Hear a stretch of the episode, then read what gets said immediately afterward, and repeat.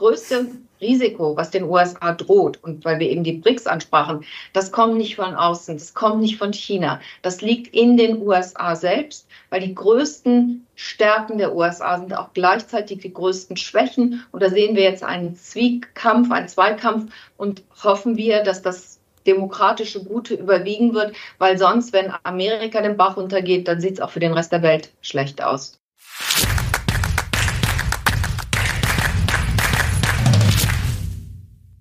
Servus Leute und herzlich willkommen in einem brandneuen Video auf meinem Kanal. Mein Name ist Mario Lochner und ich bin heute zurück mit einer sehr, sehr spannenden Expertin. Sie lebt in New York. Sie ist Insiderin an der Wall Street, kennt alle wichtigen Strippenzieher und sie ist natürlich auch USA-Expertin. Herzlich willkommen, Sandra Navidi. Vielen Dank, Mario. Danke, dass ich dabei sein darf. Sandra, sehr schön, dass Sie wieder zu Gast sind. Jetzt wollen wir gleich mal durchstarten und zwar mit der Börse und der Wall Street. Was ist denn gerade so ein Thema hinter den Kulissen? Ja, was treibt die Wall Street um? Was ist gerade so ja, der heißeste Gossip, die heißesten Gerüchte? Also vielleicht im Sinne von Gossip, die Unsterblichkeitsforschung, dass immer mehr Investoren auch aus dem Silicon Valley dort reingehen, nicht mehr nur Elon Musk oder Peter Thiel oder Jeff Bezos, sondern auch andere, zum Beispiel ein jüngerer, ähm, der heißt mit Nachnamen Johnson, der hat jetzt gerade Hunderttausende dafür ausgegeben, das Blutplasma seines Teenage-Sohnes äh, sich einpflanzen zu lassen und sein eigenes hat er weitergegeben an seinen 70-jährigen Vater. Also ob jetzt Unsterblichkeit erreicht werden kann, ist, glaube ich, nicht ganz klar, aber diese Langlebigkeitsforschung und der Gesundheitstrend Wellness, das geht weiter. Da investieren die Leute immer mehr rein, auch persönlich und fangen auch bei sich persönlich an. Was wir jetzt über den Sommer gesehen haben, ist die wundersame Verringerung der Wall Street-Typen. Also sind alle sehr schlank geworden, die es vorher nicht waren durch den Ozempic-Trend. Und da gibt es ja auch noch andere Medikamente aus diesem Bereich. Und dann würde ich vielleicht sagen, so ähm, was noch ein weiterer Trend ist, ist so das Genervtsein vom künstlichen Intelligenztrend, der vorher overhyped war und tatsächlich auch mhm. viele Hoffnungen sind dort hineingelegt worden. Aber jetzt zeigt sich halt immer mehr, wie irrtumsbehaftet das ist.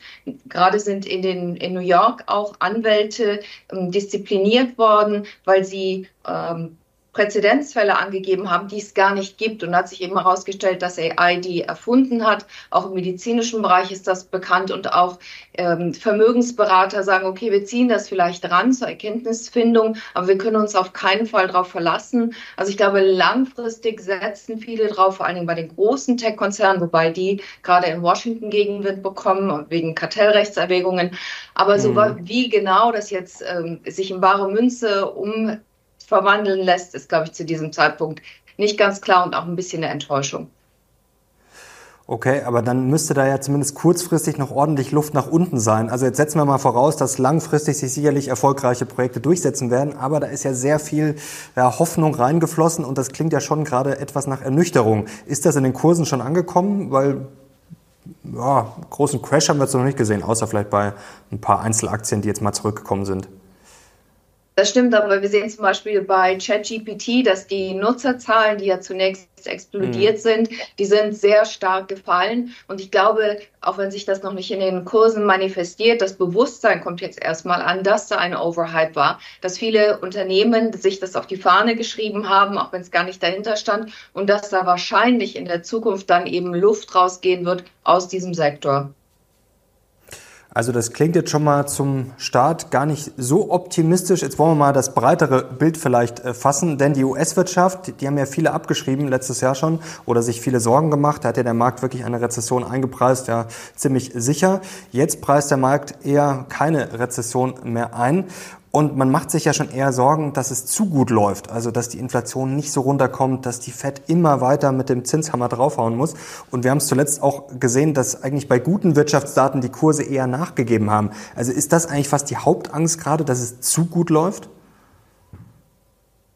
Also ehrlich gesagt, die Wall Street ist relativ zufrieden. Ähm, also ich möchte auch betonen, dass ich äh, gesagt habe, dass wahrscheinlich das wahrscheinlichste Szenario ist ein Soft Landing. Und ich gehe auch jetzt mhm. immer noch davon aus, jetzt kommen noch ein paar Daten bis Ende des Jahres müssen wir mal schauen, wie die aussehen. Aber der Trend ist eine Wachstumsverlangsamung, die gewollt war. Die ist aber relativ moderat, fällt ein bisschen ungleich aus, je nachdem, wo man schaut. Aber insgesamt ist diese Abschwächung doch sehr soft. Und ich glaube, es ist einfach noch nicht ersichtlich, dass da noch was Dickes kommt. Also die, die sich gewappnet haben, wie zum Beispiel Immobilieninvestoren aus dem gewerblichen Sektor insbesondere, die sagen jetzt, okay, wir können uns wahrscheinlich irgendwie durchhangeln, bis wir durch dieses Tal gekommen sind. Die Banken wissen seit langer Zeit, dass sie das einkalkulieren müssen. Also es ist jetzt kein Risiko, was wie ein schwarzer Schwan aus dem Nichts kommen wird. Da sehen wir einfach eine Anpassungs-, eine Rekalibrierungsphase, wo es ein bisschen volatil wird in verschiedenen Sektoren, aber was sich im Endeffekt wahrscheinlich wieder einfangen wird. Und wenn wir auch im nächsten Jahr moderate Wachstumszahlen sehen werden, wovon ich ausgehe, dann sollte das kein größeres Problem werden. Es gibt natürlich immer ein paar schwarze Löcher, von dem man noch nicht genau weiß, was wo hochkommt. Aber insgesamt würde ich sagen, ist moderater Optimismus angesagt, auch wenn es bei den, bei, auf dem Markt eine Korrektur kommen kann. Der ist ja sehr preislich äh, hoch. Ähm, aber ich gehe mhm. auch da nicht von, von dramatischen Bewegungen aus. Wollen wir über zwei, drei mögliche Risiken sprechen? Also, dann korrigiere ich jetzt den Eindruck, also vorsichtig optimistisch oder eher optimistisch, Sandra Navidi. Ähm, eine Sache, die viele nicht verstehen, glaube ich schon länger nicht. Wie kann das sein, dass die US-Wirtschaft so stark ist, vor allem, dass der Konsument so stark ist? Wir sehen ja jetzt immer mehr Statistiken, dass sozusagen das Geld dann mal aufgebraucht sein soll und dass die Schulden immer weiter steigen. Also da erreichen wir einen Rekord nach dem nächsten. Jetzt gab es eine aktuelle Bloomberg-Umfrage, demnach wird damit gerechnet, dass vielleicht 2024 Anfang dem Konsumenten endlich mal die Luft ausgehen könnte. Wie kann das denn so lange gut gehen, dass den Leuten auf gut Deutsch das Geld nicht ausgeht? Das sind im Wesentlichen immer noch Nachwirkungen aus der Corona-Pandemie. Da konnten sich viele Leute durch die ungewöhnlich großen Zuschüsse, die es von der US-Regierung gab, etwas gesunden. Sie konnten Schulden abbezahlen, sie konnten moderate Ersparnisse anlegen. Natürlich, was extrem weiter gestiegen ist, ist die Ungleichheit. Also die von höheren Einkommen, die hochbezahlte Jobs haben, da wird die Konsumfreude wahrscheinlich kaum, wenn überhaupt, nachlassen. Wenn wir ein Nachlassen sehen werden, wird das eher in den unteren Einkommenssegmenten sein. Und ja, auch da sieht man eben diese Anpassungsphase, die Rekalibrierung, dass Ersparnisse zum Teil aufgebraucht sind, dass Kreditkartenstände steigen, dass auch Kreditausfälle zunehmen. Aber das ist auch eine Anpassungsphase. Das hat dann auch was mit dem Arbeitsmarkt zu tun. Also ich glaube, es, es, gibt auch Umfragen, die sagen, nächstes Jahr nehmen die Verbraucherausgaben wieder zu. Das ist ja einer der Hauptbestandteile mhm. des amerikanischen Bruttoinlandproduktes. Also ich glaube auch, dass wird wahrscheinlich auch ein bisschen wechselhaft verlaufen, aber im Grunde genommen sehe ich da jedenfalls keinen dramatischen Abfall. Und Thema Studiendarlehen, da machen sich viele Sorgen. Das wurde ja pausiert und muss ja jetzt dann wieder bedient werden. Das sind so rund 40 Millionen Amerikaner. Da fehlt ja dann auch Geld. Also wie wird das in den USA eingeschätzt, das Thema? Das, ich habe es gerade akustisch nicht verstanden. Die ähm, Rückzahlung der Studiendarlehen. Genau, genau. Ja, also dass die wieder jetzt zurückgezahlt werden müssen. Das sind ein paar hundert Dollar, zwar im Durchschnitt im Monat. Das können natürlich die höheren Einkommensklassen locker wegstecken. Da werden wir kaum einen äh, Einbruch sehen. Bei den geringeren, da wird es eine Belastung auslösen. Ähm, aber auch da muss man davon ausgehen, dass es moderat sein wird. Also man wird schon was merken, aber jetzt auch nicht so dramatisch, wie es ursprünglich befürchtet worden war. Gibt es ein Risiko, über das man vielleicht nicht so spricht oder was viele nicht so auf dem Schirm haben, wo man vielleicht so drauf guckt und sagt, ja, okay, wenn das schief geht, dann könnte es ungemütlich werden. Zum Beispiel vielleicht die Banken, da ist es zuletzt relativ ruhig geworden, aber zuletzt die größten Mittelabflüsse seit dem Zusammenbruch von SVB und die Fed musste auch wieder ordentlich nachschießen hier bei ihrer Emergency Bank Funding Facility. Ist das vielleicht momentan total unterschätzt? Also ich glaube, die Banken sind immer ein Risikofaktor, insbesondere jetzt auch was die gewerblichen Immobilien angeht. Ich habe anekdotisch berichtet, in New York, man, es sind weniger Leute im Büro, aber im Grunde genommen die Stadt ist voll. Die Schlangen vor den ähm, Salatläden und Food Trucks, die sind lang. Ähm, aber ja, das wird schon ein Problem, denn es wird sich auch da verlagern, also zu Datenzentren hin, zu Auch manche Malls kann man noch nicht ganz abschreiben, die äh, mausern sich zu Shopping-Erlebniszentren. Was auch stark zunimmt, ist die Nachfrage nach Mietimmobilien, weil immer weniger Leute sich Häuser leisten können. Ähm, also da sehen wir einen starken Zuwachs, insbesondere im südlichen Teil der Vereinigten Staaten. Also das kann sein, dass sich das dann wieder ausgleicht. Ich würde jetzt für meine Banken nicht die Hand ins Feuer legen, einfach weil die in vielen Bereichen nicht so transparent sind und weil ich da auch nicht jede Facette von kenne. Also auf Banken würde ich immer ein schärferes Augenmaß beibehalten. Immobilien haben Sie gerade schon angesprochen. Wie sieht's denn da aus? Also da gibt's ja auch viele gemischte Meldungen. Zuletzt gab's äh, ja die Meldung, dass das Vermögen der Amerikaner immer weiter gestiegen sei aufgrund von Aktien und Immobilien. Auf der anderen Seite sind die Preise jetzt ja so stark gefallen wie zuletzt 2008 zum Beispiel. Also wie ist der Immobilienmarkt in den USA einzuschätzen? Ist natürlich auch sehr unterschiedlich äh, zwischen den Regionen und Städten, aber trotzdem, was ist da so der Eindruck? Ja, ich glaube, das Gefühl äh, mehrt sich, dass die Preise sich wieder stabilisieren. Äh, ein bisschen lässt mhm. es nach, vor allen Dingen im Süden, wo ja viele Leute während der Corona-Pandemie hin geflüchtet sind. Viele gehen jetzt doch wieder zurück in die Städte. Was natürlich eine schlechte Kombination ist, sind die gestiegenen Zinsen und fallende Häuserwerte. Das hat zur Folge, dass viele Leu Leute house-locked sind. Also die können ihr Haus nicht verkaufen. Sie können sich auch einfach nicht leisten, weil sie sich keine andere Immobilie kaufen könnten wegen der hohen Zinsen. Und das ist natürlich insgesamt für die Wirtschaftsdynamik nicht gut. Das hatten wir auch in der Finanzkrise von 2007 und 2008 gesehen, dass wenn die Leute festsitzen, ähm, aber insgesamt sehe ich da jetzt gerade bei Wohnimmobilien zumindest keinen erhöhten Krisenherd. Was müsste passieren? Vorher haben Sie gesagt, ja, vorsichtig optimistisch, dass Sie ja, richtig bearish, richtig pessimistisch wären. Was müsste passieren? Was müsste passieren? Also es müsste einige größere Risiken sich gleichzeitig manifestieren. Es müsste ein Headline-Risk geben, also auch richtig, dass sich auf die ähm, Verkauf, auf die Verbrauchslaune aufwirkt, auswirkt, auf das äh, Risikoverständnis von Unternehmern, also dass sie nicht mehr so viel investieren, nicht mehr so viel Kredite in Anspruch nehmen. Also da müsste jetzt schon einiges zusammenkommen, aber man muss auch sehen, das Investitionspaket oder die Pakete, die die beiden Regierungen auf den Weg gebracht hat, die haben eine unglaubliche Dynamik losgetreten. Und in den Medien findet sich eigentlich immer nur so ein negatives Biden-Echo wieder. Aber wenn man unter Investoren schaut und unter Unternehmern und auch äh, in Europa, dann gibt es doch eine große Aufbruchstimmung. Man sieht sehr viel Potenzial. Und das hat ja auch immer zwei, dritt und weitere Effekte. Also nicht nur für die Industrie selbst, sagen wir jetzt mal erneuerbare Energien, sondern für die Städte, für den Schuster, für die Reinigung, für was auch immer, alles, was drumherum ist. Und deswegen glaube ich so insgesamt, die Leute sind zwar unzufrieden und wegen der ganzen Klimanachrichten. Also es gibt ja genug schlechte Nachrichten, Krieg und mhm. neues Aufflimmern von Corona, übrigens, was auch wieder ein Thema ist an der Wall Street. Ähm, also eine gewisse Grundangst gibt es schon, aber insgesamt würde ich sagen, der Optimismus in den USA überwiegt. Ist auch wieder ein Thema Corona an der Wall Street, inwiefern, dass man sich Sorgen macht wegen Lockdowns oder, oder Lieferketten oder was wird da, äh, oder Impfaktien, dass die doch nochmal kommen, was wird da spekuliert?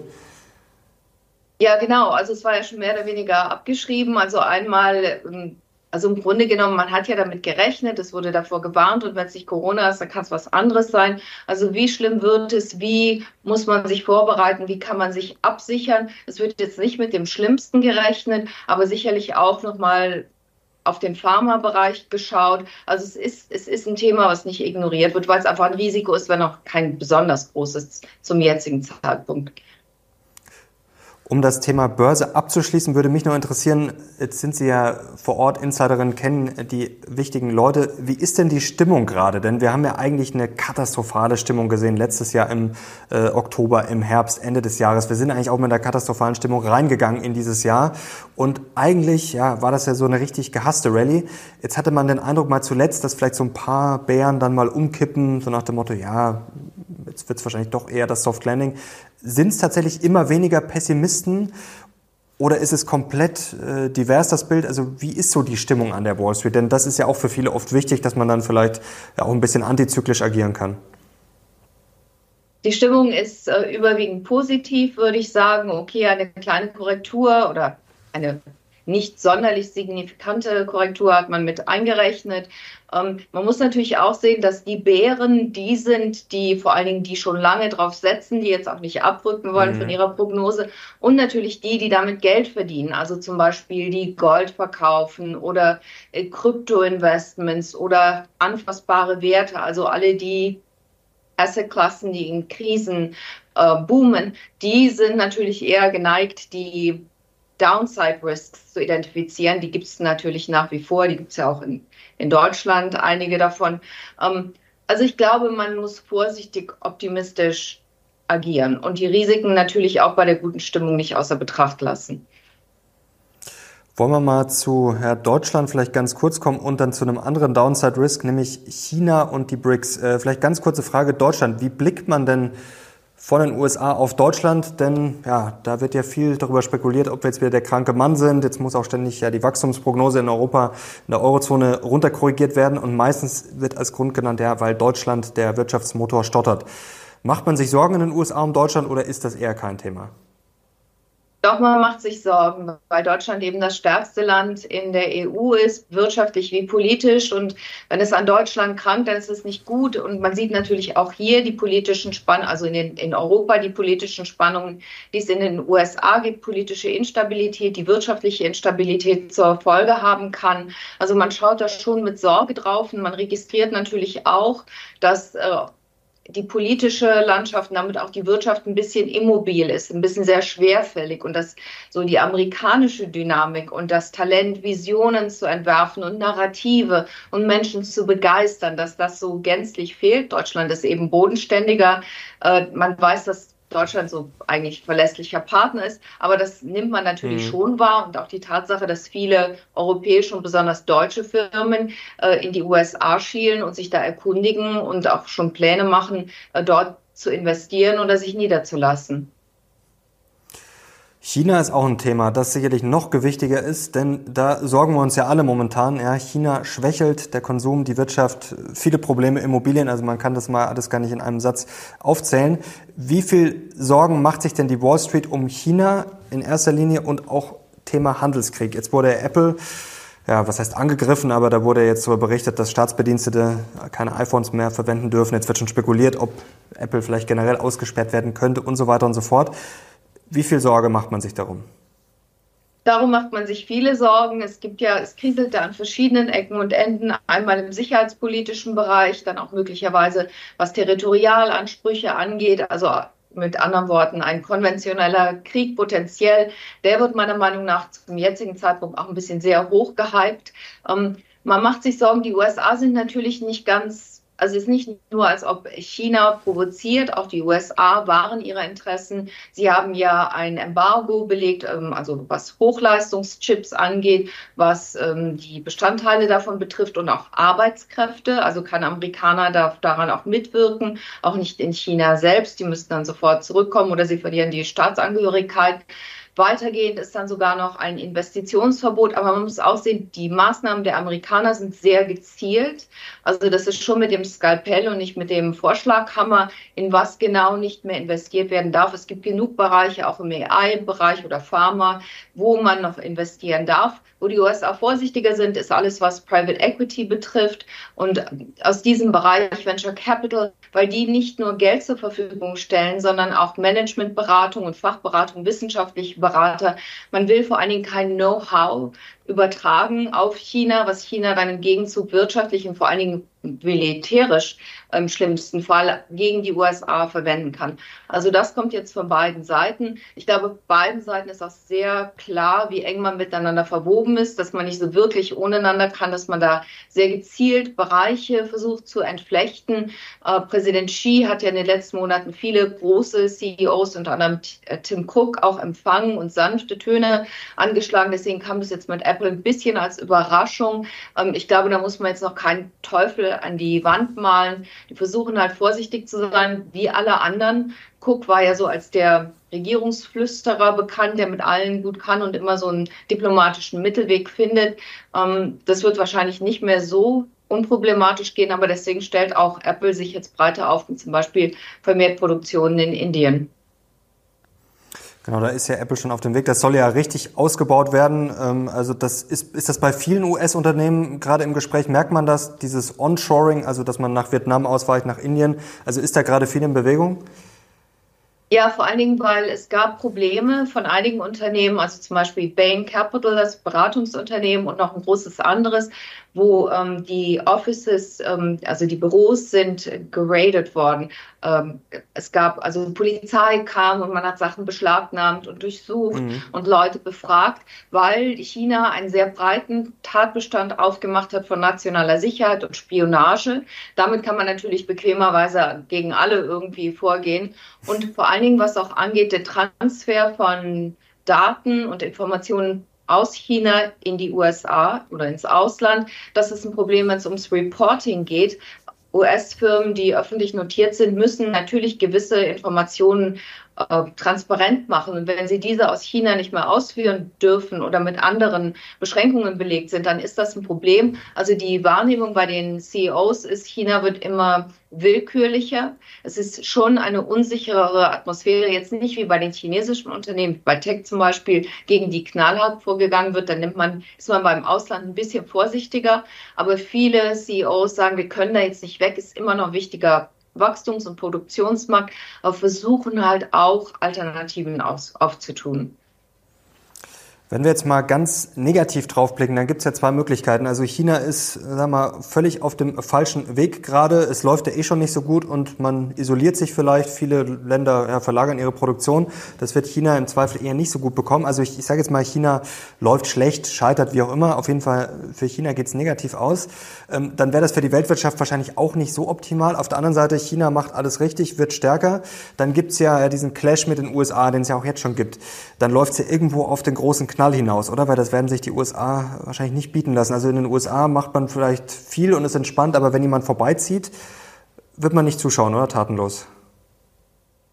Ja, ich glaube, so ganz linear ist es nicht. Es kann auch sein, dass wenn China stark äh, schwächer wird, dass es dann versucht, einen größeren Konflikt vom Zaun zu brechen mhm. und von innenpolitischen Problemen abzulenken und um die junge Generation, die zu einem großen Teil äh, arbeitslos ist, um die dann irgendwo anders möglicherweise äh, abzuziehen und anderen Risiken auszusetzen. Also ich glaube, die USA haben kein Interesse daran, China nachhaltig zu schwächen. Und das China-Risiko ist übrigens auch eins, was die Federal Reserve sehr genau im Auge hat. Denn wenn China sehr schwächeln würde, hätte das natürlich auch negative Folgen auf die gesamte Weltwirtschaft und auch auf die Vereinigten Staaten. Also im Grunde genommen allzu stark soll es nicht werden, aber es soll schon einigermaßen weiter laufen, weil die Konsequenzen einfach sonst zu dramatisch wären.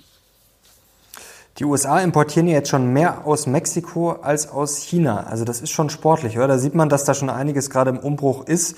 Ähm, mit den BRICS, wie geht man denn damit um? Also nimmt man das ernst in den USA? Da wird ja gerade viel darüber diskutiert. Es gibt ja diese Gerüchte, angeblich eine Währung und dass diese Länder sich natürlich unabhängiger vom Dollar machen wollen oder den Dollar schwächen wollen, wie auch immer. Nimmt man das ernst oder wird da eher müde drüber gelächelt? Nein, das nimmt man ernst. Vor allen Dingen die wirtschaftlichen Allianzen, die Freihandelsabkommen, die dort geschaffen werden. Natürlich auch den Einsatz der Währungen bei bilateralen Handelsabkommen. Die Schaffung einer Währung, würde ich sagen, einer eigenen BRICS-Währung ist also illusorisch zum jetzigen Zeitpunkt. Wenn man sich allein den Euro anschaut und die unterschiedliche Wirtschaftsstärke der Euro-Länder, dann, äh, also das ist bei den BRICS ja noch viel eklatanter. Viele Regierungen sind auch nicht so wahnsinnig demokratisch. Der Dollar ist ja so stark, weil dahinter starke Institutionen stehen, ein verlässliches Rechtssystem. Deswegen bringen alle möglichen Oligarchen, ob aus China oder Russland, wo auch immer, versuchen ihr oder haben versucht, ihr Geld in die USA zu bringen, weil es da sicherer ist. Also ich glaube schon, dass über einen längeren Zeitraum hinweg der Dollar schwächer werden wird. Aber ich glaube jetzt, dass äh, ein Schreckensszenario an die Wand zu malen, sagen, oh, die werden den Dollar entthronen. Also ich glaube, davon sind wir noch sehr viele Jahre entfernt.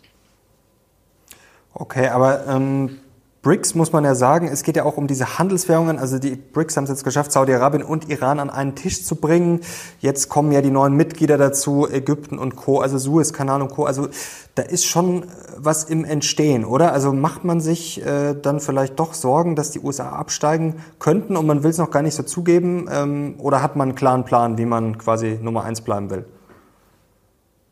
Die USA haben so viele Vorteile. Nicht nur, dass sie die Weltwährung äh, haben, sie, haben die, sie stellen die internationalen Institutionen. Also die sind einfach wie so eine Düsenrakete, die jetzt irgendwie konventionell einzuholen, ist sehr schwer. Viele dieser Länder sind sich ja untereinander auch nicht einig. Es gibt viele Konkurrenzen, viele Feindseligkeiten. Ähm, also ich glaube, man schätzt das Risiko, währungstechnisch ist, glaube ich, das geringste Risiko. Wirtschaftlich sieht man schon, dass die erstarken. Das muss nicht unbedingt negativ sein. Das sind auch Absatzmärkte. Ich glaube, das größte, äh, die größte Gefahr sieht man sicherheitspolitisch, welche Allianzen sich da bilden und möglicherweise von da gefährlich werden könnten. Ähm, aber ansonsten würde ich sagen, sind die USA noch relativ entspannt was. Das ist ein längerfristiges Problem. Das muss man weiter beobachten. Da sind die USA ja auch proaktiv dabei. Ich, also, dass da jetzt irgendwelche Panik entsteht, glaube ich nicht. Es sind auch immer gerade die, die das ähm, so ein bisschen hypen, die daran Geld verdienen, wie eben die Krisen-Asset-Klassen, die dadurch dann verkauft werden. Also man ist entspannt und wir werden das auch beobachten. Natürlich müssen die BRICS auch erstmal liefern. Also mal schauen, was da kommt und das wird natürlich auch sicherlich ein bisschen dauern. Sowas geht natürlich auch nicht über Nacht. Jetzt wollen wir mal auf die USA schauen, denn man hat hier intern auch einige Probleme. Sie haben vorher schon von politischer Instabilität gesprochen, denn es geht ja auch darum, ja, Dollar und Co., die Institution, dass man selber äh, stabil bleibt. Ähm, Biden hat vor kurzem China als Pulverfass bezeichnet, aber Sie, Sandra, haben die USA auch schon öfter als Pulverfass äh, bezeichnet. Wird der Wahlkampf jetzt in den USA, droht da, dass dieses Pulverfass vielleicht in die Luft geht? ich sage schon seit langer Zeit, das größte Risiko auch für Investoren ist das politische Risiko, weil das mhm. ist ähm, normalerweise früher hätte man gesagt Low Probability, High Impact Event, also geringe Wahrscheinlichkeit, aber so katastrophale Folgen, dass man das mit einkalkulieren muss. Jetzt muss man allerdings sagen, gar nicht mehr so eine kleine Wahrscheinlichkeit. Also ich denke, um es auf den Punkt zu bringen, Donald Trump wird der Kandidat, wenn nichts Großes dazwischen kommt, der Republikaner. Aber er wird in der Präsidentschaftswahl unterliegen, und zwar gegen den demokratischen Kandidaten, einfach weil die Leute, auch wenn sie unzufrieden sind mit Biden oder wer auch immer es dann würde, sich die Nase zu halten, sagen, wir nehmen lieber einen Demokraten, weil Donald Trump hat seine Schuldigkeit getan, der ist einfach zu risikoreich und alle anderen Alternativkandidaten wie Ron DeSantis oder Ramaswamy, die sind noch extremer als Trump, die sind nicht das Original, die sind nur die Kopie. Und die versuchen, diese Diskrepanz wettzumachen dadurch, dass sie noch extremer, noch rechter sind als Trump, noch viel extremere Positionen vertreten. Und ähm, also deswegen ist es egal, egal in Anführungsstrichen, ob es Trump oder ein anderer republikanischer Kandidat wird, wer auch immer, es würde sich viel dauerhaft verändern und für Europa und Deutschland nicht zum Vorteil.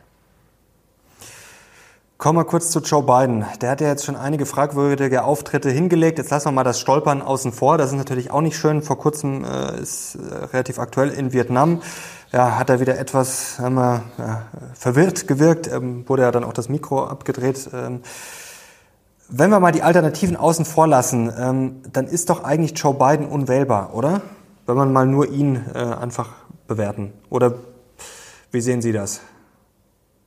Nein, ist er in seinem Alter jetzt der allerfitteste nicht, aber wenn man das mit Trump vergleicht und dann mal Bilder nebeneinander hält von der physischen Verfassung, dann äh, wird Trump nicht wesentlich besser abschneiden. Wenn wir uns die Bilanz anschauen von Joe Biden, die könnte ja wohl kaum besser sein. Wir haben immer noch historische Niedrigstand in der Arbeitslosigkeit. Wir kommen nicht über vier Prozent hinweg. Äh, die Wirtschaft boomt trotz der relativ stringenten Fettpolitik. Also einmal das ist positiv. Er vereint das Land, er schlägt versöhnliche Töne an. Er hat sich nicht provozieren lassen. Er, er, versucht es zumindest, das Land zusammenzubringen. Er ist für die Europäer und alle anderen ein verlässlicher Partner. Die gesamte Administration, die ganzen Politikmaßnahmen jetzt von der Wirtschaftspolitik abgesehen, auch mit China, das ist alles sehr durchdacht, alles dreidimensionales Schach, so vorsichtig wie möglich. Also von daher natürlich ist er total wählbar. Ähm, ist ein Mann, ein Mensch in diesem Alter ein statistisches Risiko? Ja, aber apropos statistisches Risiko, derjenige, der im Amt ist als Präsident, hat statistisch die höchsten Chancen, wiedergewählt zu werden. Das ist eine Sache. Und zweitens, man kann sich jetzt auf den Wahlkampf konzentrieren, während die Republikaner sich zerfleischen und an, äh, an ja, innenpolitischen Maßnahmen, außenpoli an politischen Maßnahmen arbeiten, konstruktiv äh, das Land versuchen voranzubringen er war noch nie ein begabter Redner. Er hat ja gestottert in seiner Jugend und später auch noch Probleme gehabt. Er hat nie brilliert durch seine Redeleistung. Er ist nicht sonderlich charismatisch und er ist vor allen Dingen kein Showman. Und die Amerikaner wollen unterhalten werden. Die wollen Witz haben, die wollen irgendwie ein Trainwreck sehen, also Dramatik und Chaos.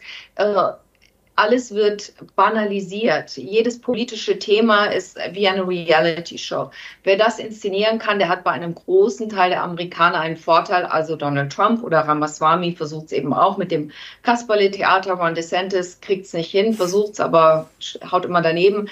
Also von daher, das ist ein Nachteil für Biden. Aber alles, was ähm, inhaltliche Dinge mit Sub Kriterien mit Substanz betrifft, ist er wählbar. Es ist ein Risiko. Er wäre auch nicht mein idealer Kandidat offensichtlich. Aber so wie die Gemengelage im Moment ist, ist wahrscheinlich Biden gegen Trump. Biden wird gewinnen. Die Republikaner werden wieder versuchen, einen Putsch zu zaubern. Und wie ich im Buch dargestellt habe, auf vielen verschiedenen Ebenen, juristisch, tatsächlich, politisch, äh, alles gleichzeitig. Das läuft jetzt schon auf Hochtouren und vielleicht schaffen sie es ja bis dahin ein paar demokratische Mechanismen, Checks and Balances äh, zu de deaktivieren, so dass dann wieder ein Problem ähnlich wie beim nächsten Mal besteht. Da, dazu kann keiner eine abschließende Prognose machen, aber Biden ist sicherlich für Amerika und auch für Europa und Deutschland die beste Wahl. Sie haben gerade ein Buch angesprochen, und zwar die DNA der USA. Sehr tolles Buch, kann ich euch nur empfehlen. Ich packe euch den Link dazu nochmal natürlich unten in die Videobeschreibung. Jetzt muss ich aber noch ein bisschen hier äh, Salz in die Suppe oder in die Wunde streuen, denn Sie haben gerade gesagt, Bidens Bilanz könnte besser gar nicht sein. Aber es scheint bei den Leuten trotzdem nicht so anzukommen. Also seine Zustimmungswerte sind ja jetzt nicht gerade gut, beziehungsweise sagen wir, es entwickelt sich in einem äh, an der Börse würde man sagen stabilen Abwärtstrend nach unten. Die Umfragen sind ja relativ offen. Ähm, warum kommt denn Biden dann nicht so gut an, wenn er angeblich so gute Politik macht? Weil viele Amerikaner nicht auf die Substanz äh, schauen, sondern auf die Erscheinung. Da kann man genauso gut fragen, wieso ist Donald Trump so beliebt? Da ist an Substanz kaum was vorhanden, um nicht zu sagen gar nicht. Ähm, er hat den Leuten Steuergeschenken gemacht, er hat Unternehmen dereguliert, also er hat ihnen was gegeben. Äh, er hat Stärke projiziert. Das war aber eine Reality-Show. Das war nichts mit Substanz. Und das ist ein großes Problem in Amerika, was ich auch versucht habe im, im Buch, was ich weiß nicht, ob Sie es erwähnt haben, für den Deutschen Wirtschaftsbuchpreis 2023 jetzt auch nominiert ist. Ich habe versucht, so ein bisschen zu, danke, zu analysieren, weil ich lebe dort seit fast im Vierteljahrhundert. Und das zu verstehen, wie kann das sein, so eine Diskrepanz zwischen Realität und Fiktion, zwischen Fakten und ähm, Wunschdenken. Und das ist ein großes Problem für Amerika. Das hat viele verschiedene Gründe. Hollywood, Silicon Valley, die Pharmaindustrie, die plastische Chirurgie, äh, Entertainment natürlich auch, TV, ähm, dass alles banalisiert wird und äh, diese Kultur der Oberflächlichkeit, die Kardashianisierung der Kultur, dass die natürlich dann auf den politischen Bereich Auswirkungen hat und natürlich, was man auch in Europa sieht und in anderen Teilen der Welt, dass die Leute sagen, mein Gott, Krieg, Pandemie, alles wird so unsicher, wer weiß, was kommt. Klima ist uns auch nicht ganz geheuer, wir wollen einen starken Mann. Und da ist es schon sehr bedenklich, dass ein großer Teil der, der Republikaner äh, Putin für einen besseren Regierungsführer hält als Biden. Wenn sie gefragt werden, wenn sie die Wahl hätten, hätten sie lieber Putin oder Biden, sagen sie Putin. Und ähm, ja, sie sind äh, auch, es gibt auch Umfragen vom Pew-Institut, die sagen, dass auch ein großer Teil der Bevölkerung, vor allen Dingen der jungen Generation, aufgeschlossen ist autokratischeren Herrschaftsformen oder einem Herrschaftsstil. Also, dass sie sagen, wir haben kein Problem damit, wenn unsere demokratischen Rechte etwas eingeschränkt werden. Das ist ein bedenklicher Trend in diesen unsicheren Zeiten. Aber da bleibt nichts anderes übrig als der Mehrheit in Amerika, die immer noch demokratisch orientiert ist und humanistischen Werten verpflichtet, dagegen zu kämpfen, dass die tyrannische Minderheit der Republikaner eben nicht ihren Willen aufdrängt, wie die Abschaffung von Grundrechten, wie andere Grundrechte, die gar nicht eingeschränkt werden, wie das Waffenrecht, ähm, die Pharmaindustrie, all diese Dinge. Also ich glaube, auch da ist man ganz klar damit beraten, besser damit beraten, Demokraten zu wählen, weil es gibt nicht mehr die Republikaner von früher, die, die angebliche Reagan-Partei, die gibt es nicht. Die hat sich total radikalisiert. Alle halbwegs Moderaten sind entweder ausgetreten, abgewandert oder rausgeekelt worden. Es gibt jetzt wirklich nur noch diesen radikalen Kern und dann noch den radikaleren, ehemals Tea Party Clan von Marjorie Taylor Greene und so weiter, äh, die die Partei immer weiter nach rechts drehen. Auch weiteres Thema an der Wall Street, um an ihr Anfangsthema zurückzukommen, äh, der mhm. Haushalt, der jetzt wieder beschlossen werden muss, wo auch die, diese radikalen Republikaner extrem dagegenhalten. Also ich habe gesagt, der Staatsfeind Nummer eins sitzt in den Vereinigten Staaten, als es noch Donald Trump war. Und ich glaube, auch jetzt ist das größte Risiko, was den USA droht, und weil wir eben die BRICS ansprachen, das kommt nicht von außen, das kommt nicht von China. Das liegt in den USA selbst, weil die größten Stärken der USA sind auch gleichzeitig die größten Schwächen. Und da sehen wir jetzt einen Zwiekampf, einen Zweikampf und hoffen wir, dass das demokratische Gute überwiegen wird, weil sonst, wenn Amerika den Bach runtergeht, dann sieht es auch für den Rest der Welt schlecht aus. Ganz kurz noch äh, würde ich gern über die sogenannten No-Labels sprechen, denn das könnte nochmal die Wahl auf jeden Fall beeinflussen. Noch ganz kurz, was mich auch interessiert, vielleicht zur Vollständigkeit halber. Viele fragen Sie vielleicht mit Donald Trump, was ist denn da jetzt eigentlich los? Denn er ist ja unter anderem äh, angeklagt wegen Verschwörung, vier verschiedene Anklagen mittlerweile. Und Sie haben aber gesagt, er wird Präsidentschaftskandidat. Vielleicht mal ganz kurz, wie geht das denn überhaupt? Also äh, was ist da gerade der Stand und wie kann man trotzdem Präsidentschaftskandidat oder vielleicht sogar Präsident werden in diesem Status? No problem. Und das ist auch, ähm, also ich, ich bin ja Rechtsanwältin, amerikanische und deutsche. Mhm. Und unter Juristen ist es für uns unverständlich, wie Donald Trump sein ganzes Leben lang äh, ungeschoren davonkommen durfte. Jetzt sagen vielleicht Zuschauer, ja, aber bevor, bevor er nicht überführt worden ist, ein dubio pro reo. Ich sage das jetzt, ich bin kein Gericht. Ich kann sagen, wenn ich mir die Tatbestände anschaue, dass eine äh, überwiegende Wahrscheinlichkeit besteht, dass jeder andere von uns schon längst in Untersuchungshaft zumindest wäre. In Amerika ist es so, ein verurteilter Verbrecher darf nicht wählen, aber weil die Gründungsväter an so einen abstrusen Fall wie mit Donald Trump natürlich nicht gedacht haben, äh, kann man tatsächlich auch Präsident sein, wenn man verurteilt worden ist. Er wird wahrscheinlich dann nicht vom Gefängnis aus regieren. Es gibt auch praktische Probleme seine Secret Service Agents, aber er wird dann wahrscheinlich irgendwo in Hausarrest sein und könnte dann von dort aus regieren. Also das ist möglich, wie die was ich in meinen Jahren in Amerika auch gelernt habe, leider, ist, dass es ein Zwei-Klassen-Rechtssystem gibt. Das muss ich selbst jetzt sagen als Juristin. Wenn Sie Geld haben, wenn Sie einflussreich sind, dann gelten die meisten Regeln für Sie nicht. Sie können also zumindest, wie Donald Trump das jetzt macht, mit seinen zum Teil schauerlich schlechten Anwälten, das sind also wie aus dem Clown Panoptikum, zum Teil die Typen wie, wie uh, Rudy Giuliani, aber Sie können selbst mit denen noch und der hat natürlich noch andere, die immer wieder ihm abhanden gehen, auch weil er die nie bezahlt, aber das ist eine andere Geschichte. Können Sie zumindest Sachen immer weiter rauszögern, verkomplizieren. Und für Donald Trump könnte es auch diesmal funktionieren. Das ist jetzt noch nicht so ganz klar. Es gibt ja verschiedene Anklagen. Aber nichtsdestotrotz versuchen sie jetzt, und das ist das Neueste, dass Donald Trump dahinter steckt wohl, dass die Republikaner ein Impeachment-Verfahren starten wollen gegen Biden weil Bidens mhm. äh, Verbrechen ist, dass er einen drogenabhängigen Sohn hat, der wahrscheinlich auch Gesetzesverstöße begangen hat, mit denen Biden nichts zu tun hat. Biden ist äh, sein ganzes Leben in der Politik gewesen. Sie konnten ihm noch nie Korruption vorwerfen. Der hat ein relativ bescheidenes Leben, er ist kein materialistischer Typ. Jetzt versuchen sie, da ein Narrativ zu schaffen, die dramatischsten Überschriften, dass Biden sich bereichert hat, obwohl es keine Beweise gibt, haben auch ein paar Republikaner mittlerweile zugegeben. Aber wenn das Narrativ draußen ist, wenn die Trumpisten hören, was sie hören wollen, kommen sie danach nicht mehr gegen an. Also das, die, die Wahrnehmung draußen, Biden ist pädophil, jetzt ist er auch noch kriminell und mit allem durch. Wobei äh, Trumps Schwiegersohn Jared Kushner hat ja zwei Milliarden bekommen von den, von den Saudis ähm, für das, was er während der Amtszeit für sie gemacht hat. Krons, Kronprinz hat damals gesagt, ich habe Jared Kushner in der Tasche. Jared Kushner hatte keine Investmentfirma, die hatte extra danach gegründet, hatte keine Erfahrung. Die Saudis, äh, Investmenttypen, haben gesagt, in jeder Beziehung die RFPs, also die Beurteilung, ob das ein gutes Investment ist, dann sagen sie auf keinen Fall.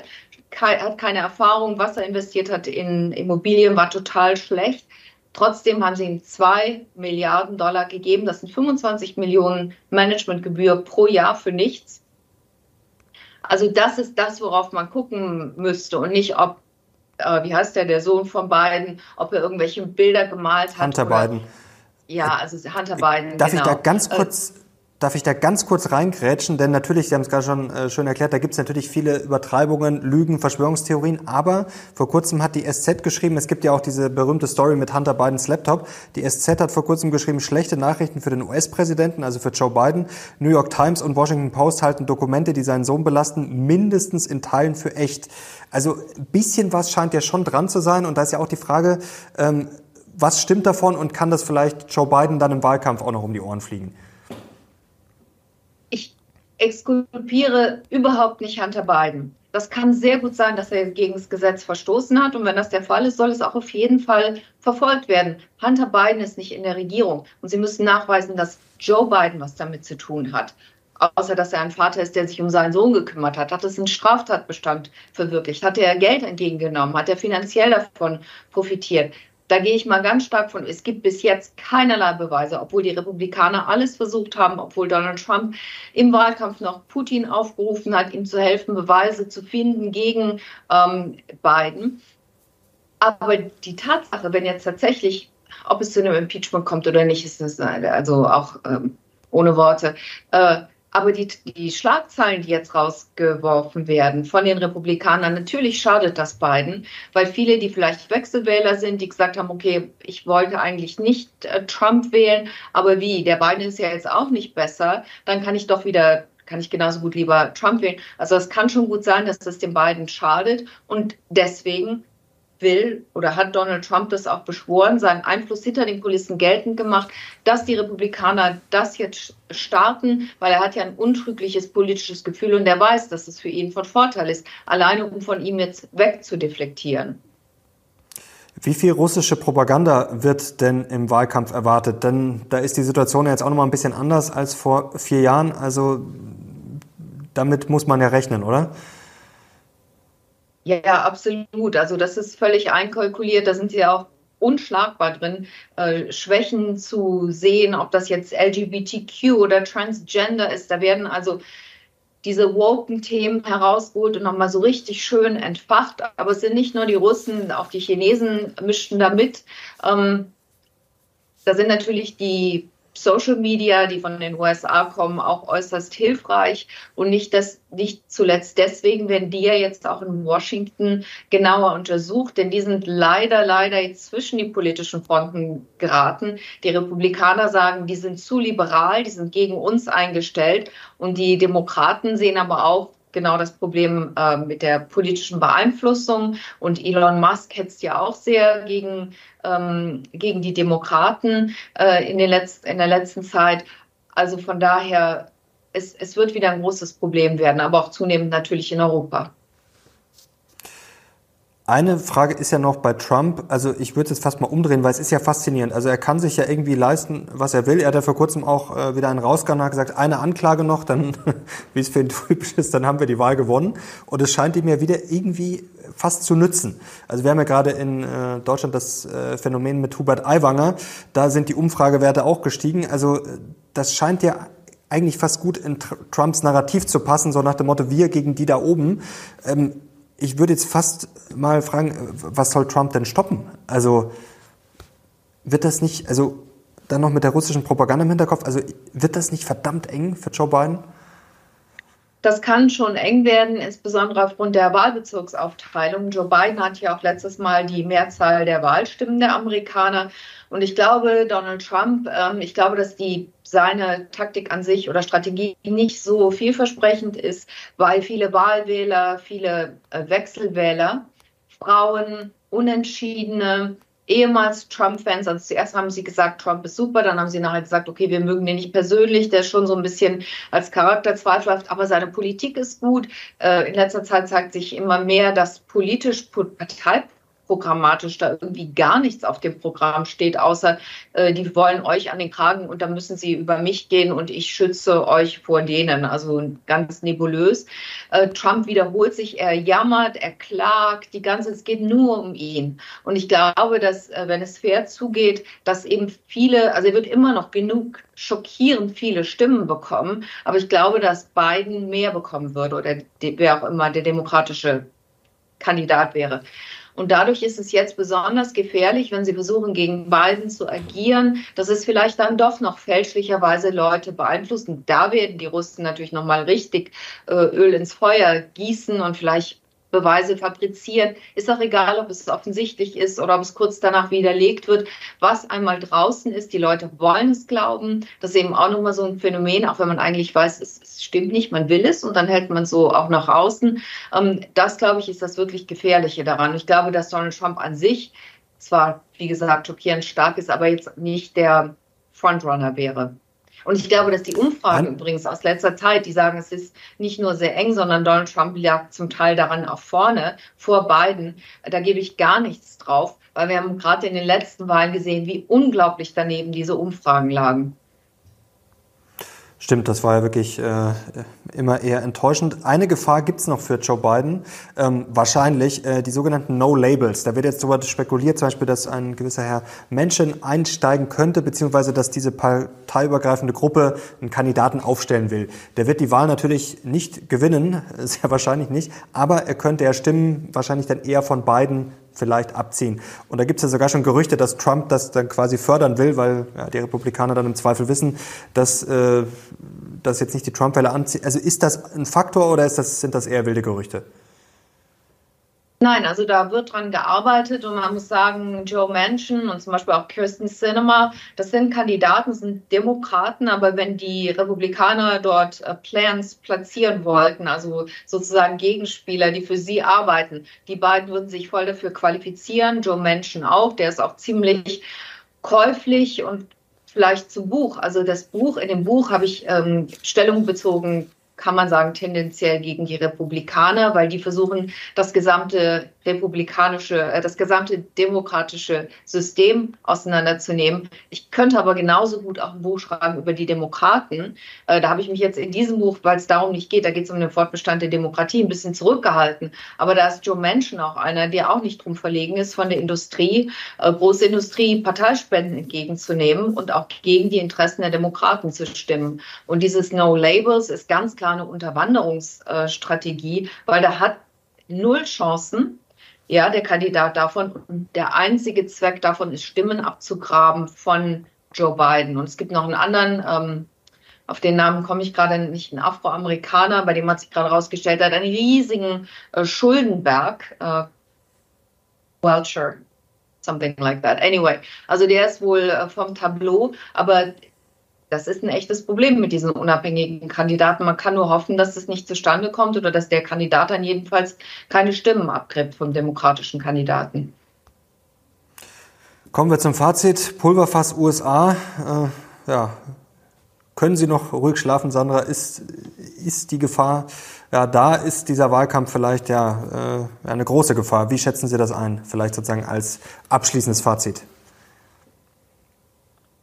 es ist eine große Gefahr. Also wenn man jetzt die Märkte, das ist ja das, was das Publikum am meisten interessiert, das kann sogar noch relativ unbeschadet die Märkte davon von der politischen Entwicklung zunächst mal sein. Dass sogar wenn ein theoretisch ein republikanischer Kandidat gewinnen würde, die als businessfreundlich fälschlicherweise gelten, aber dass dann die Märkte eigentlich den Höheflug nicht abbrechen, das kann schon sein. Für die Wirtschaft, denke ich, wäre ein republikanischer Kandidat auf längere Sicht negativ. Das zeigt auch die Historie. Dem, demokratische Kandidaten haben, Präsidenten haben immer besser performt. Unterm Strich demokratische Staaten sind wirtschaftlich stärker und nehmen am wenigsten föderale Hilfe in Anspruch. Ähm, aber ich persönlich, ich denke, also es ist ein sehr ungutes Gefühl. Ich denke, selbst wenn die Wahl klar ausfällt, werden die Republikaner versuchen, es gibt ja auch immer mehr, die sagen, wir müssen uns gewalttätig zur Wehr setzen. Es gibt Abgeordnete, mhm. die mit einem AR-15 Anstech, Anstecknadel durch den Kongress laufen. Also es ist das äh, Schnellschussfeuergewehr Militär, militärischer Stärke. Ähm, Also ich denke, dass die, diese politische Gewalt, das schwelt unter der Oberfläche. Übrigens äh, Bürgerkrieg auch ein Thema, was ich im, im Buch thematisiere. Also mhm. es wird natürlich jetzt nicht so einen klassischen Bürgerkrieg geben, aber schon so Gewalt sicherlich hier und da aufkeimen, wie bei den Black Lives Matter ähm, Protesten haben wir auch gesehen, dass das sehr schnell explodieren kann. Und diesmal, also in Zukunft da wahrscheinlich eher von rechts und äh, vielleicht so eher wie in Nordirland, dass punktuell mal immer wieder Gewalt ausbricht. Und Amerika ist das am schärfsten bewaffnete Land der Welt mit dem mehr Waffen als Bürger, 400 Millionen registrierte, Schwarze wissen wir gar nicht, wie viel nicht gemeldete Waffen. Mhm. und 80 Prozent darauf gehen auf, also Eigentümer sind davon Republikaner, also nur ein ganz geringer Teil von Demokraten. Und ein großer Teil der Republikaner, 10 Millionen, 10 Millionen Menschen, sagt man in den USA, wären bereit, ihre politischen Interessen mit Gewalt zu vertreten mit unter Einsatz ihrer Waffen. Und das ist nicht insignifikant. Übrigens davon ein großer Teil QAnon, konspirativ, also Verschwörungstheorie, ähm, die daran glauben.